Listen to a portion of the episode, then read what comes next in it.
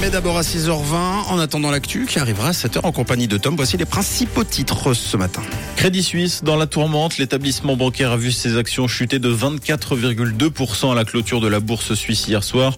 La deuxième banque du pays ne valait plus que 6,8 milliards de francs en termes de capitalisation comparé aux 59 milliards du BS. Pour combler ses pertes, Crédit Suisse a annoncé cette nuit qu'il allait emprunter jusqu'à 50 milliards de francs à la Banque nationale suisse.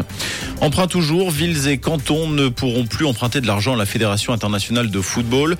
La FIFA a mis en pause son système de prêt aux collectivités. La ville de Lausanne avait par exemple emprunté 1,2 milliard de francs en raison de 28 prêts d'une valeur moyenne de 40 millions.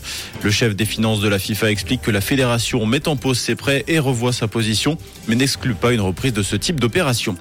Valérie Ditli va déposer sa thèse en droit au milieu du mois d'avril, d'après le quotidien 24 heures. Mardi, la bibliothèque cantonale et universitaire n'avait toujours pas reçu la version papier de ce travail de thèse, 19 mois après que son auteur l'a soutenu à l'université de Lausanne. Merci Tom, beau réveil, vous êtes bien sur Rouge et rendez-vous dès 7h pour l'info.